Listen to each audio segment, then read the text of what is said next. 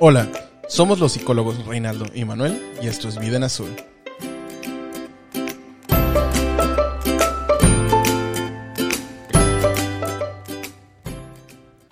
Hola, ¿qué tal Manuel? ¿Cómo estás? ¿Qué tal, Reinaldo? Muy bien, ¿y tú? Muy bien, muy contento de estar ahora sí de regreso con ustedes en el podcast La Vida en Azul.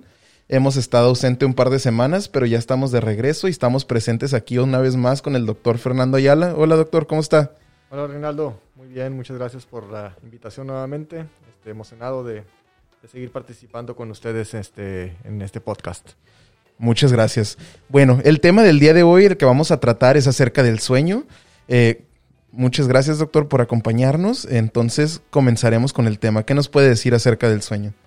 Bueno, creo que siguiendo la línea de los podcasts de los que hemos estado trabajando, sí siento que vamos recurriendo a tratamientos especializados, sea acudir con un médico, neurólogo, pediatra, paidopsiquiatra, o acudir a una instancia terapéutica como con ustedes, este, NAVA o cualquier proceso terapéutico.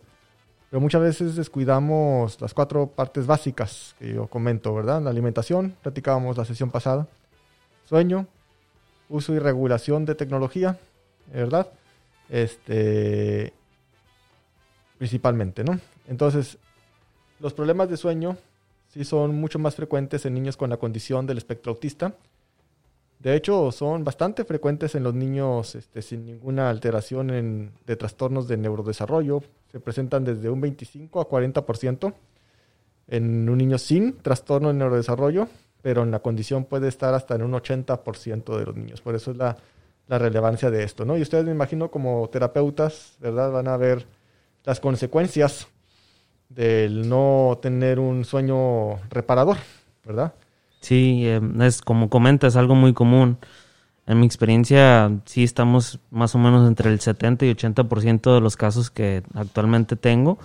Mm, todos tienen algún detallito con, con el poderse quedar dormidos, ya sea para iniciar el proceso para dormirse o mantenerse dormidos a través de la noche. Y pues en el ABA, como lo comenta, uno de los procesos que se hace es un ritual, ¿no?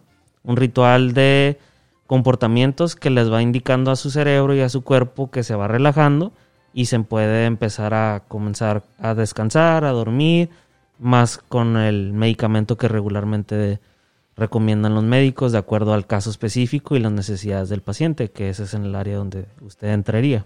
Entonces, una falta de, una, de un buen sueño, ¿verdad? Se incrementan los síntomas del autismo, ¿no? Se pueden incrementar las conductas estereotipadas, este, las, las cuestiones de conectividad social, la agresividad o las conductas autolesivas. Así Entonces, es. más chamba para el terapeuta, ¿verdad? Cuando este, se trata de... Yo siempre le digo a mis pacientes con respecto a los problemas conductuales, cuando logro una estabilidad es cuando les digo, aquí es donde más ganas tienes que echarle con la terapia. Sí. Porque el terapeuta va realmente a poder trabajar con tu hijo. Sí. Cuando está todo inestable, el sueño, en, en, el que se golpea, en que está gritando mucho, etcétera, es, es, mucho más complicado para el terapeuta, ¿verdad? Porque siento yo un poquito como remar contracorriente, ¿no? Entonces, los trastornos del sueño este, se pueden dividir en, en problemas de insomnios, que es lo más frecuente por mucho, ¿sí? Desde un insomnio inicial, que es una dificultad para conciliar sueño, para empezar a dormirte, por más de 20 o 30 minutos una vez que tienes una hora estipulada para tu sueño. Insomnio tardío, que son problemas de que el niño se despierta constantemente, una falta en la continuidad de ese ciclo de sueño, ¿sí? que se levanta constantemente. Problemas del sueño relacionados con problemas de respiración, Aquí entra la apnea obstructiva de sueño, que está más relacionada con pacientes con problemas de obesidad y problemas de, este, de movimientos, ¿no? Este, relacionados con movimiento, como lo es el síndrome de piernas este, inquietas, que también vamos a practicar un poquito de esto, ¿no? En sueño, pues ustedes saben que con la condición todo es un, puede ser un reto, ¿verdad? Son niños que típicamente en la comunicación este, no es tan efectiva un cierto temor, un cierto miedo, les puede costar más trabajo expresártelo. El generarse ambiente desde un punto de vista sensorial también puede ser un, un, reto grande.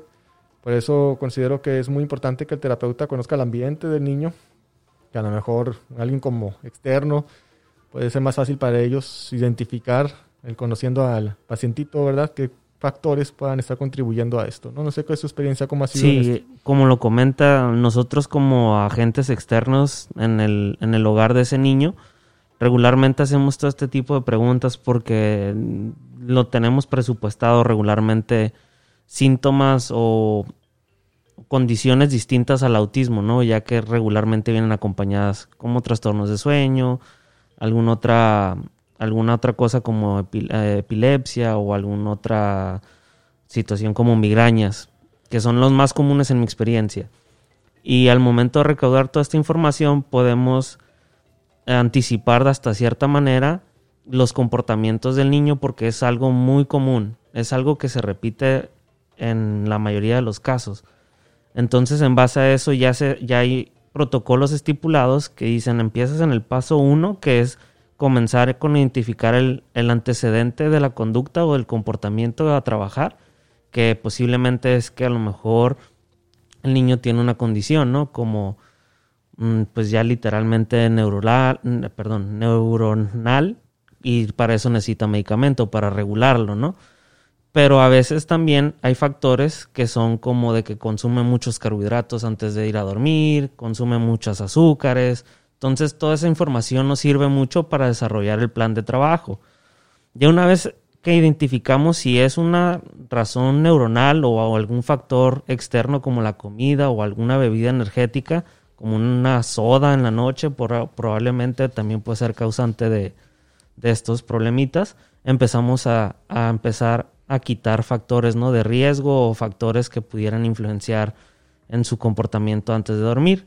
Adicional, existen protocolos que se hacen rituales de autorregulación porque sirven para que el niño se pueda eh, sentir mejor físicamente y mentalmente. Y con esto se, se hacen repetidas, repetidamente a través de los días, a través de los meses, porque no es algo que funciona como tal vez una pastilla o algún medicamento que sea específicamente para eso. Es algo que se practica. Y yo siento que ambos dijeron eh, puntos muy válidos e importantes en la parte, eh, ahora sí que reaccionando a lo que dijo Manuel, es muy cierto, creamos este ritual en la noche, muchas veces las familias dicen, no, pues es que no, no logro que concilie el sueño y ya las preguntas que nosotros naturalmente hacemos es como, ¿hay una rutina para dormir en la noche? ¿Cena, se baña, se cuesta? No, pues es que no tenemos estructura en el hogar, hacemos lo que, lo, a, como va pasando la situación. Entonces ahí es cuando vamos recomendando estas rutinas o rituales para que el niño pueda autorregularse e ir, eh, pues ahora sí que asociando lo de la conducta con el sueño. Ahora eh, aquí, perdón. Ah, adelante. Aquí hay algo bien importante eh, a lo que dice Manuel, ¿verdad? A veces creemos que hay una línea, ¿no? Donde dice es estructura y es factores de carbohidratos, el niño que es restrictivo, que además te come un montón de, de, azúcares dentro de lo restrictivo, que obviamente eso influye para su sueño, o es un aspecto neuronal. Pero la realidad es que esa línea no existe, pues. Hay, hay un aspecto neuronal que es complejo, hay un montón de estudios bien interesantes, creo que no es el objetivo de esta charla, que tiene que ver con deficiencias genéticas en la síntesis de la melatonina, en, serotonina inclusive, que es el precursor de hecho de la melatonina. En pocas palabras, el mismo papá puede tener otros dos, tres hijos, pueden comer igual lo mismo en la tarde, pero a los otros hijos esa ingesta de carbohidratos no va a hacer que no duerma nada. Al otro hijo el haberle prestado la tableta a las 6 de la tarde no va a hacer que por eso ya no duerma. O sea, hay un aspecto neuronal en donde los factores ambientales tienen que estar bien estructurados, como bien dice Reinaldo, para que no afecte el funcionamiento del pacientito, ¿verdad? Entonces, platicábamos un poquito todas las manifestaciones neurológicas de un niño que no duerme bien con respecto a la condición, con respecto, sabemos, del aprendizaje, en atención, en memoria, irritabilidad, etcétera, pero también hay que tomar en cuenta las implicaciones que tiene también para la familia. Papá o mamá que no están descansando bien, están también más irritables, van a tener menos paciencia. Las cuestiones de las estrategias que están aprendiendo junto con el terapeuta, junto con ustedes, me imagino yo, como padre, ¿verdad? Que no las vas a poder implementar. No somos seres de energía ilimitada, necesitamos nuestro descanso y va a ser muy difícil en un niño que se despierta a las 3 de la mañana y no quiere dormirse, o que tardas 4, 3 horas en dormirlo. Para mí es de lo más este, que más afecta al funcionamiento del núcleo de la familia cuando veo a un niño que tiene problemas del sueño. De hecho, cuando yo empiezo a buscar condiciones médicas, la primerita que busco es cómo está el sueño. Antes de ver aprendizaje, antes de ver lenguaje, antes de ver la terapia sensorial, la que tú me digas. Primero va el sueño. Sí. Porque es lo que más va a afectarle el funcionamiento a toda la familia. Y todo lo que hagas a partir de eso, en tu sistema educativo, en tu sistema terapéutico, en tu sistema de alimentación, en lo que sea, no te va a funcionar hasta que no tengas ese sueño bien regulado.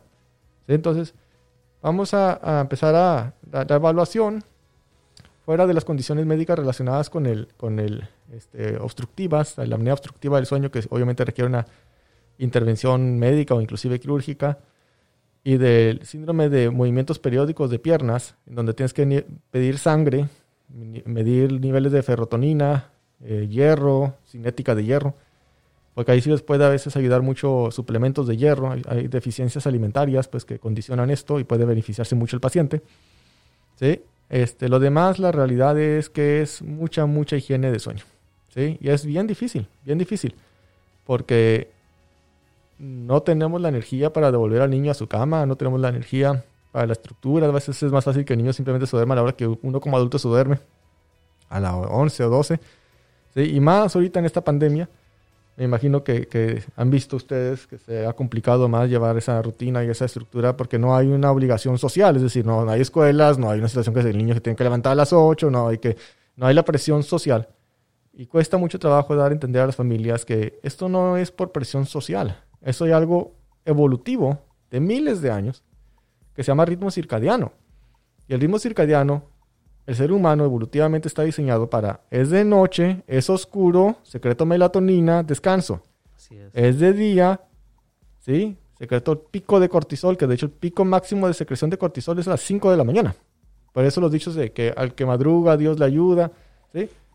Cuando te levantas a las 5, aunque sí hayas dormido poco, te se levantas bien fresco y después te da cansancio, ¿no? Obviamente. Sí, durante pero el te día. despiertas, ves bien despierto, bien fresco. Porque tú no puedes echar al traste un proceso de evolución de miles de años nada más porque tenemos 200 años con electricidad, ¿sí? Claro. Entonces yo creo que ahorita los retos con la pandemia pues son mayúsculos, ¿verdad? Pero si el papá tiene muy claro, esa familia tiene muy claro la, la inversión que requieres en el sueño, la vale. Una, dos, tres semanas, pero lo vale. Claro. ¿sí? Sí, retomando lo que comentaba el doctor hace ratito.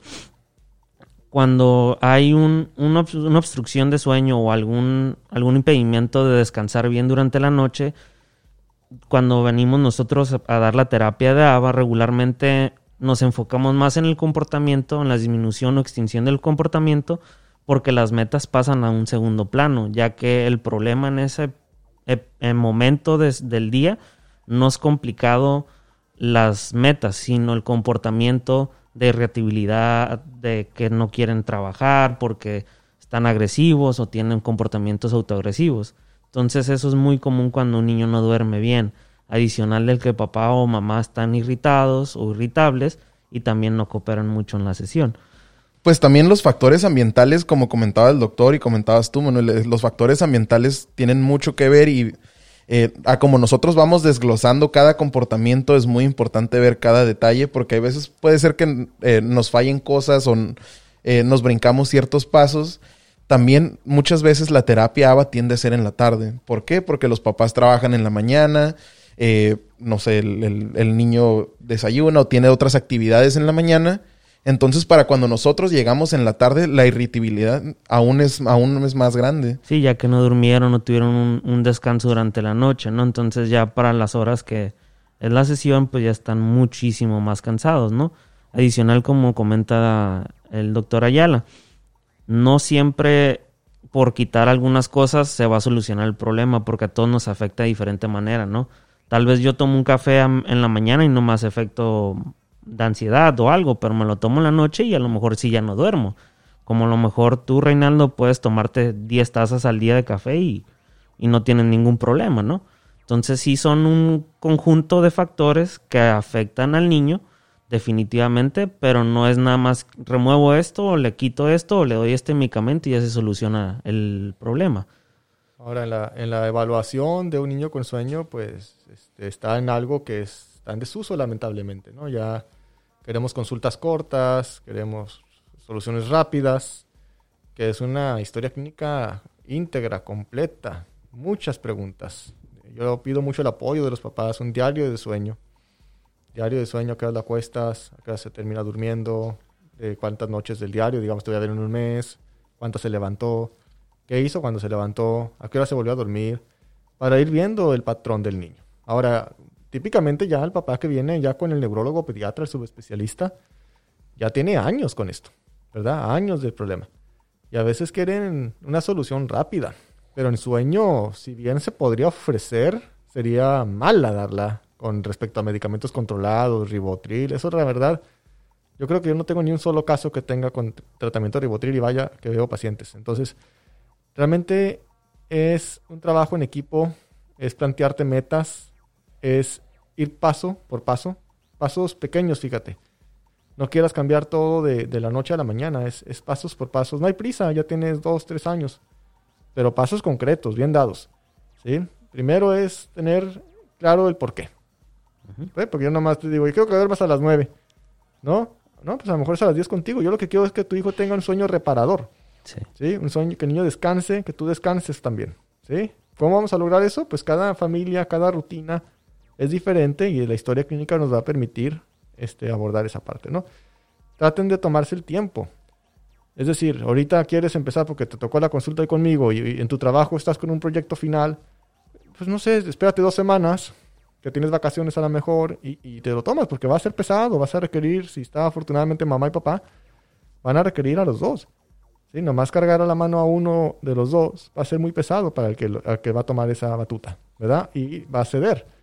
Están los dos, ¿sí? Este, siguen ustedes con el plan acompáñense con el terapeuta, acompáñense con el médico y en lo que se, empieza a analizar. Entonces, primero, primero siempre se empieza con higiene de sueño. Siempre. Eso es el 80% del éxito, fíjense. Lo fácil siempre es prescribir. Ayuda bastante, ¿eh? ahorita platicamos sobre lo que hay. Pero la higiene de sueño es lo más importante. Tener una hora fija para el niño para dormir. La higiene de sueño empieza dos horas antes de dormir, por lo menos. Desde la tarde ya no está tomando cosas que puedan darle energía bajar mucho la ingesta de carbohidratos. Obviamente un niño no café, por favor. Últimamente como que veo que a las abuelitas les gusta mucho dar el café. Un niño no debe tomar café nunca. Abajo de 16 años nunca debe tomar café. No necesitan café un niño. Dulces, chocolates, toda esa parte cuidarla mucho después de las una de la tarde. Algo súper, súper importante que tiene que ver con la melatonina es la luminosidad. Un niño tiene que limitarse mucho el uso de la televisión no sé por qué los niños tienen televisión en sus cuartos. Si lo tenemos porque esa es la vida moderna, pues nada, el papá va a tener que tener más estructura y más límites y más reglas en esa casa. Se puede, por supuesto, ¿verdad? Pero a mi punto de vista como papá, pues es como ponerte una soguita al cuello, ¿no? Y, y, estarla jalando cada rato, ¿no? Se me hace más difícil a mí. Yo creo que tenemos es más que ser complicado. Tenemos que ser prácticos a mi punto de vista, ¿no? Pero bueno, no te estoy diciendo quita la tele del cuarto de tus hijos, ¿no? Pero sí te estoy diciendo, la vas a tener, úsala con responsabilidad. ¿sí? La pantallas, la televisión, no después de las 6 de la tarde. Y celular y tablet, no. ¿Sí? Así sea adolescente. Después de, después de una o dos horas antes de que se va a dormir, nada de celular, nada de tablet. Eso es súper importante. Está demostrado que dos semanas de haber reducido la luminosidad, aumentan los niveles en estudios científicos de la melatonina sin haberle dado melatonina, ¿eh? Que es fácil dar la melatonina, ojo. Pero tienes que trabajar sobre las medidas generales. Además de eso, crear un ambiente confortable para el niño. Entiendan al niño, ¿no? El niño le da miedo a la oscuridad. Compren una lámpara de seguridad. El niño quiere la luz prendida de, la pasillo, la del pasillo, ¿eh? Adelante, préndesela. Quiere la puerta abierta de él, la puerta de ustedes abierta. Adelante. ¿Sí? Traten de generar un ambiente cómodo, motívenlo, mucho reforzador positivo, semefas, este, cómprale que su cuarto sea muy bonito. Sean consecuentes, ¿no? El niño muchas veces quiere todos los privilegios de niño grande, pero en la noche, todos los miedos de niño bebé. Todo la, y, pero es el día siguiente que su Switch porque tiene 8 años. El niño siguiente quiere porque tiene tal año. ¿No? A ver, espérate. Es muy fácil esto. Tú te empezaste en mi cama. Tú te dormiste conmigo, va a haber una consecuencia. No castigo, yo no te voy a castigar por algo que tú no puedes controlar. Una consecuencia. Yo no te voy a dar Switch mañana, porque eso yo, yo le doy nada más a los niños grandes. ¿Tú quieres el Switch pasado? No te vengas a mi cama y deja descansar a mamá y a papá. Obviamente estoy hablando de un niño que no tiene parasomnias, ¿sí? Y que nomás es esa cuestión conductual, que lo tienen un montón de niños. Deja ahí la condición, que es irse a la cama de los papás, ¿sí? Al niño le va a dar el mismo miedo, le va a dar la misma tentación, pero le va a formar carácter al niño también. Va a vencer su miedo él solo. ¿sí? Si no hay una condición médica por la cual se tenga que ir, que no se me ocurre ahorita a mí ninguna, ¿sí? La verdad, motívenlo a que él esté solo en su cuarto. El, el sueño del niño, el mejor sueño del niño es donde menos estorban los padres. Claro. Al niño no hay que dormirlo con piojitos. Al niño no hay que dormirlo meséndolo. Al niño no hay que dormirlo con palmaditas. Los acostumbras a eso. Y no creas que es una costumbre que se va a quitar mágicamente porque ya cumplió tres años. O porque cumplió cuatro. ¿Sí? Ah, no, nada más papá y con el piojito y con la orejita y la que tiene que agarrar acá porque si no, no se duerme. No, pues por Dios, yo no doy consulta si no me está dando alguien un masajito, ¿no? Pues no. Sí, o sea, tienes que ir habituando al niño desde muy pequeño. Sí, lamentablemente los pediatras ahí creo que también hay que estar trabajando mucho, ¿verdad? Yo no me dedico a dar pediatría. Pero eso es parte del control del niño sano, estar viendo el sueño. ¿sí? Desde chiquitos implementar una buena estrategia de sueño. Entonces ya quedábamos, no cenar muy pesado. A veces el baño les ayuda, a veces hay otros niños que los activan. Una hora antes de dormir, no, no jugar luchitas. A veces llega el papá de trabajar y pues, pues quiere cotorrear y convivir con su hijo, ¿no? Y le gusta jugar luchitas, está perfecto. Pero busquen otro horario. Porque si, si acabas de jugar luchitas y dejas bien activo al niño y de repente mágicamente, porque el doc dijo, porque ya nosotros como familia quedamos en el plan de que va a dormirse a las 9, pues no, el niño va a querer seguir jugando y no se va a dormir. Entonces trata de no tener actividad ni física ni intelectual, no tareas, nada de eso, una hora antes de dormir. La aromaterapia, si al niño le funciona, puede ser de beneficio. Cualquier cosa que no haga al niño, daño al niño, perdón, yo la promuevo, adelante. Yo no te la voy a decir, compra esto, ah, porque no hay una evidencia científica que lo apoye, evidentemente, ¿verdad? Pero si le ayuda a tu hijo, adelante. ¿Sí? Entonces, el mejor sueño es, lo dejas en la cama, le lees un cuento, el cuento ayuda muchísimo. Así creas que no te ponen nada de atención, así tenga dos años, vea los dibujos, formen ese hábito. Eh, es una tragedia lo que leemos como sociedad mexicana. Siento que debemos de cambiar también eso. Leemos muy pocos libros, somos de los países que menos libros leen en un año. Entonces tenemos que cambiar eso desde la niñez. Niños tienen que ir acostumbrando a leer su cuento. Leer el cuento, el niño se queda con una historia o una imagen, aunque creas que no te pongan mucha atención. ¿Sí? Llega la hora, se acaba el cuento, se apagan las luces, se pone la de seguridad, se deja la puerta abierta, el ritual que tengas que seguir. Bendición, beso, lo que usted crea. Y vámonos de la del cuarto. No se espera uno ahí a que se duerma el niño. No se duerme el niño en la cama del papá y después lo pasan a la cama del niño. ¿Sí? Porque el, el sueño a veces creemos que, que no seamos conscientes del sueño no implica que no hay un montón de mecanismos cerebrales que se generan cuando uno está dormido. El sueño es sumamente dinámico. De hecho, cuando hacemos un electroencefalograma, aunque coopere el, el adulto o el adolescente y pueda quedarse quieto, pedimos que se duerma. Porque es otro mundo el sueño, este, desde el punto de vista funcional. ¿Sí? Entonces, el sueño, hay muchas fases. ¿Sí? Empieza con un sueño de no movimientos oculares rápidos, hay tres fases, N1, N2, N3, luego vienen movimientos oculares rápidos y luego viene ahí una parte bien importante que se llama micro despertar. Y eso se repite de tres a cuatro veces en la noche. Ese micro despertar, ¿sí? Es también una parte evolutiva. ¿sí? Antes tenías que como que estar pendiente, estabas en una pradera, no, no fuera un cazador, no fuera un felino a matarte, qué sé yo. Te medio fijabas y luego te volvías a dormir. Ahorita ya no lo necesitamos tanto, pero si tú, por ejemplo, el micro despertar, ¿cómo lo vas a ver? En el niño de dos años, que todas las madrugadas a las 2 de la mañana te pide un biberón. Pero como relojito suizo, ¿cómo sabe el niño que son las 2 de la mañana? No sé, pero a las 2 a.m. en punto Sí. te pide un biberón. Sí, y ese sí. es el micro despertar. O toda la mañana, todas las noches, perdón, a las 3 de la mañana se va a tu cama. A las 3 exactas. Porque ahí tiene el micro despertar. Tú lo dormiste contigo. El niño despierta. No estás tú. ¿Sí? Entonces va a despertarse ahora más y se va a ir a tu cama porque no tuvo ese estímulo. Por eso es que es muy importante que el niño desde el inicio se duerma solo en su cuarto. Ahora, esto yo sé que acá atrás del micrófono es muy fácil decirlo, ¿verdad? Pero como siempre digo, los papás no, no tienen por qué estar solos. ¿sí? Está desde el punto de vista médico, que es lo menos, honestamente, pero sobre todo desde el punto de vista terapéutico, de una guía, alguien que les está orientando, alguien que les está ayudando, para ir logrando estos objetivos. Y cuando pasen tres semanas, un mes, dos meses si tú quieres, ¿sí? Pero se logre, créeme que va a haber valido esa inversión. Claro. Porque puedes avanzar a otras cosas dentro del punto de vista del plan terapéutico. Claro. Retomando un poquito más atrás de lo que menciona eh, el neurólogo Ayala, eh, esto se, se tiene que convertir en un ritual, ¿no? Tiene que crearse el hábito y para crear hábitos tardamos un buen ratito en la mayoría de los casos. ¿Por qué? Porque estamos hablando de niños, personas que no tienen un uso de conciencia como para decir esto está bien o está mal, ¿no? En la mayoría de los casos. Habrá sus excepciones y habrá niños o adolescentes que sí tienen una capacidad para discriminar si está bien o está mal la situación de irse a dormir temprano o no. Entonces, la situación también hay que recordar que hay niños que tienen autismo nivel 2 o 3, que es un poquito más complicado que nada más decirles vete a acostar, ¿no? Entonces aquí es donde entra la parte de la terapia ABA. Es donde creamos el protocolo y le reforzamos el buen hábito de irse a dormir a su cama. concluimos y, creemos, igual que el doctor Ayala, que es indispensable que duerman en su cama porque los niños van creciendo y el tamaño del cuerpo va creciendo también. Y conforme va creciendo y los hábitos son más arraigados o más de tiempo atrás, son más complicados quitar en la mayoría de los niños. Y podemos tener rabietas de literalmente toda la noche, 8 o 10 horas, que literalmente nadie va a dormir en toda esa noche, como pueden ser rabietas muy intensas de autoagresión, agredir a la familia, quebrar televisiones, quebrar ventanas y un desastre, ¿no? No estamos diciendo que va a pasar en todos los casos, pero habrá gente que coincide con lo que estoy comentando.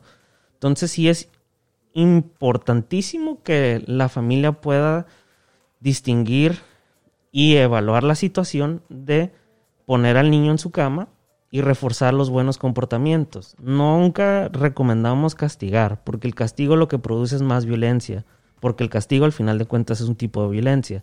Siempre para extinguir un mal comportamiento hay que reforzar los positivos. Pero como decimos siempre, paso a paso, no se desmotiven, es un, un hábito, estamos creando un hábito y para crear hábitos cuesta más trabajo de lo que es muchas veces presupuestamos. Sí, a mí me gusta ponérselos a los papás en términos sencillos. Ahorita tu hijo tiene dos, tres, cuatro años. ¿Vas a seguir haciendo lo mismo cuando tu hijo tenga 14, 15, 16, 20 años? ¿Vas a seguirte levantando todas las noches a irte a acostar con él?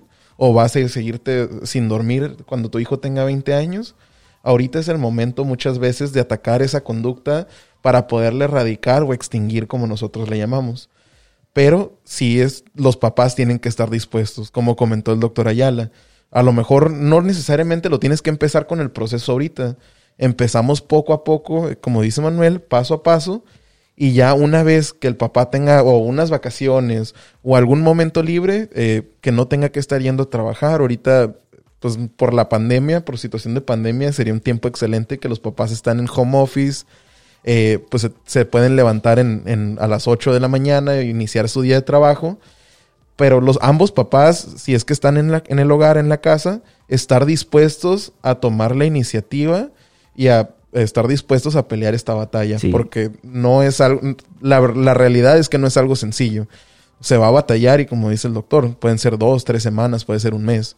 Pero una vez que se haya cumplido con la meta, va a valer la pena. Sí, y recuerden siempre, en la casa la familia es un equipo y si alguien no está funcionando como lo que se espera como un equipo, vamos a tener más complicaciones. Siempre les recomiendo a los papás con los que trabajo, pónganse de acuerdo. Después se pelean, pero ahorita pónganse de acuerdo y si soluciona el problema, sigan por ahí. Si no es, entonces sí hay que discutir, no pelear, hay que discutir qué cambios podemos realizarle, ¿no? Al, al, al nuevo hábito que funciona desde el punto de, vista de los papás y que funciona desde el punto de vista conductual en nuestro caso, y pues ya incluyendo la parte de la medicina, que es prácticamente la que nos ayuda mucho con el neurólogo, es qué medicamento se va a requerir o qué suplemento en el, en el dado caso que se necesite, ¿no? Ahora, también hablábamos de los porcentajes de la prevalencia de trastornos del sueño en la condición, que pueden ser hasta de 80%, pero la pandemia no vino más que a hacer más grave esta situación, la verdad, porque buena parte también de lo que debe hacer uno como padre es limitar las siestas y mantener activo a ese niño que tiene mucha energía a través del ejercicio. Entonces, pues a dónde lo llevas ahorita, ¿no? Este, natación, taekwondo, lo que le podía haber ayudado antes al niño para que quemara esa energía y durmiera mejor. Este, no lo está. Y además, pues, este, constantemente las noticias de la pandemia, un familiar enfermo, este, no toques acá, y todo lo que, pues al niño también le genera un montón de ansiedad que se va a venir reflejada en la noche cuando se quede solo con sus pensamientos, ¿verdad? Que hace que también se le dificulte más, ¿no? Entonces, cuando uno como papá está viendo que está generando esas estrategias, este, siempre perfeccionables, por supuesto, nada, ninguna familia es perfecta, ni, ni, ni mucho menos. Claro, ¿no? Pero está viendo ya condiciones médicas, vuelvo a repetirlas, insomnio inicial principalmente, dificultad de más de 20 a 30 minutos para conciliar sueño, o insomnio tardío, que se eh, falta de una continuidad en ese sueño, despertarse en la madrugada múltiples veces o una sola vez. Sí es recomendable que acudan con el doctor para evaluar estrategias, ¿verdad? Puede ser desde tan sencillo como una melatonina hasta otro tipo de estrategias también desde el punto de vista ya de tratamiento, ¿no? La melatonina, la verdad, mi experiencia es muy buena, es, es muy noble, la venden en todos lados, en San Diego, en el Walmart, en el pasillo, aquí en México, en todos lados. Y es una maravilla cuando funciona bien. Este, aún así no es apostarle toda la melatonina, pero pues es muy difícil a papá decirle haz esto y llévalo acá y haz lo otro, pero pues cuando todas las noches se va 5 o 10 veces, o cuando de todos modos se levanta, o cuando de todos modos estás ahí y el niño está a lo mejor sin hacer el berrinche porque conductualmente ya está muy bien, pero cuatro horas sin poder dormirse, o sea, no, no inventes, ahí ya urge eh, ya verlo como médico, ¿verdad? Porque sí podría ayudarle mucho, o no vaya a ser que tenga también algo de, de obstrucción de la vía aérea, sí, eso hasta afecta a los niveles cognitivos del niño, o este, el síndrome de movimientos periódicos de las piernas, como duerme mucho en cama con uno, pues esto fácilmente se da cuenta uno como padre porque patalean para todos lados. Y que con ciertos exámenes de sangre y ciertos suplementos también le puede beneficiar mucho al niño, ¿no? Pero este, lo más importante, sigo insistiendo, es la higiene, los hábitos. Entre más temprano empiecen, siempre, siempre, siempre es mejor. Antes de que, como dice este, Manuel, se arraiguen demasiado y sea más difícil erradicarlos. ¿verdad? Claro. Como para ir concluyendo el, el tema, ¿qué les gustaría agregar a, a alguno de ustedes dos? De Reinaldo o el doctor Ayala. Pues ahora sí, como la parte terapéutica y parte, ahora sí, empática o humana, estando en el hogar con los papás, viendo cómo es que en realidad pues se batalla con esta parte del sueño, no se desmotiven, eh, nos tienen a nosotros como terapeutas como apoyo, tienen al doctor, por eso estamos tratando de formar este equipo, ahora sí que multidisciplinario, para poder eh, apoyar al niño y a la familia en su totalidad no se desalienten, estamos para ayudarles y si no funciona una estrategia vamos a buscar otra u otra más. Eh, entre más rápido ataquemos el problema, más rápido lo vamos a poder erradicar. Sí, eso que dice Reinaldo a mí me parece muy importante. Los papás no tienen por qué estar solos. Hay una serie de profesionales de toda índole, desde nutriólogos para problemas de alimentación, los terapeutas, los médicos, etcétera que realmente vean beneficios y le ayuden al niño, ¿verdad? Pero lo principal es concientizar. A veces tomamos malos hábitos porque es lo que nos funciona, pero no es lo ideal, ¿no? O sea, ahorita tú dices, me se duerme a la una, pues se despierta a las 11 de la mañana, ok, va. Pero como dice, bien dice Reinaldo, y así lo vas a tener toda la vida. Y cuando entre a la escuela y ahora sí se acabe el COVID, espero algún día, y regresen Esperamos. presencialmente, ¿crees que va a ser de la noche a la mañana quitarle ese hábito que, que estuviste generando? ¿Sí? Que te funcione ahorita y te haya funcionado porque ya tenemos un muy buen rato con el dichoso COVID no significa que es lo mejor para el niño. Entonces tengan cuidado con esa parte, por favor, no se confíen mucho ahorita. Sé que el COVID y la home office y la verdad es que a veces te quedas callado cuando te dice papá, pues la única forma, soy madre soltera, es la única forma que puedo trabajar. Pues yo ahí no hago nada, honestamente. Es lo que te funciona ahorita. El mundo ideal no existe. Está Claro. el mundo real, Sí. pero pronto pues tenemos en cuanto se acomoden de vuelta las cosas, ¿verdad? Y regrese presencial, etcétera, ir haciendo los cambios y quiero que nada más esté consciente usted que esos cambios espero más temprano que tarde, se van a tener que terminar realizando porque es por la salud mental del niño. ¿sí? Por supuesto. Yo coincido totalmente con los dos. Mm, son muchos cambios, son muchas opiniones. Mm, existen allá afuera. Van a encontrar miles de, de páginas que hablan del trastorno de sueño en los niños con autismo, que darles tal cosa, darles lo que, no sé, test de mil cosas, ¿no? Siempre acérquense con los profesionales, porque recuerden que en Internet hay mucha mala información consecuencias al momento de no acercarse con un profesional de la salud. Esa es mi recomendación siempre. Si el problema de, de la conducta no desaparece con un tratamiento conductual, hay que acercarse con un médico, porque a lo mejor no es un problema conductual. Ya podríamos estar hablando de algún problema neuronal en el caso del sueño o alguna otra enfermedad relacionada con, con- con el sueño, ¿no? Em, Para, Para- Perdón, para concluir de mi parte, este es un proceso. Si alguien te está ofreciendo la solución mágica, aguas. Sí. Cuidado. ¿sí? Se están aprovechando de la desesperación de uno como padre. Es, es lograr un objetivo final. Y debes de ir pavimentando las, las- los escalones firmes, viendo resultados, por supuesto, ¿no? Nada de tres años vas a ver algo, ¿eh? No, no, no, no. No, no. Un mes, dos meses, cuando mucho. ¿Sí? Pero firmes. ¿Sí? Intentando.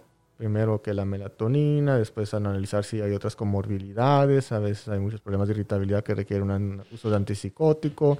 A veces hay problemas de ansiedad muy fuerte que puede requerir un ansiolítico. A veces hay síntomas también de una epilepsia, ¿verdad? Que es más frecuente también en autismo. ¿Sí? Tener una evaluación completa. E ir partiendo de ahí. Ir paso por paso. ¿sí? Y no caer en cosas que pueden ser muy dañinas para el niño, como el dichoso dióxido de cloro, todas esas tonterías que sacan, ¿sí? Que debes de tener cuidado porque eso sí puede dañar o puede afectarle a la salud de tu hijo. Claro. Totalmente de acuerdo con, con el doctor Ayala. Tengan siempre cuidado y, y la salud es lo más importante que tenemos, ¿no? Sin salud, pues vamos a tener muchas más complicaciones. Entre mejor nos cuidemos y entre mejor suplementación, de acuerdo a la observación de algún neurólogo, médico o nutriólogo, vamos a estar mejor. Porque también a veces con algunos cambios alimenticios empieza a, cambiar nuestro comportamiento. No es la solución, pero sí cambia un poquito si variamos la, ingesta de carbohidratos, azúcares, eh, alcohol en la mayoría de los casos de los adultos. Por poner algunos ejemplos. Entonces, si hay cambios en eso, posiblemente hay una solución ahí también, pero siempre acompañada de un profesional. Bueno, pues por nuestra parte sería todo.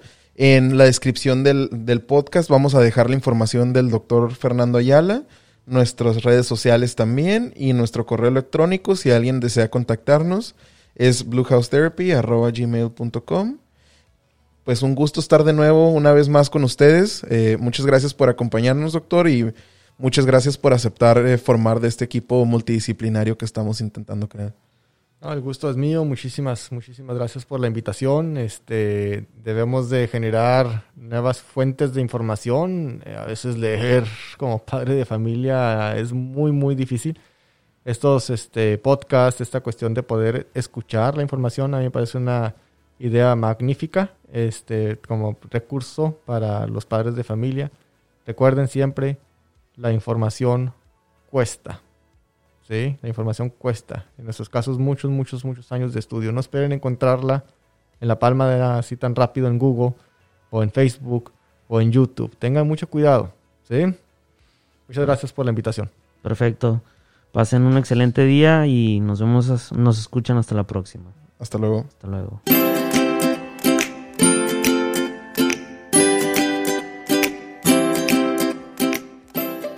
Hola, somos los psicólogos.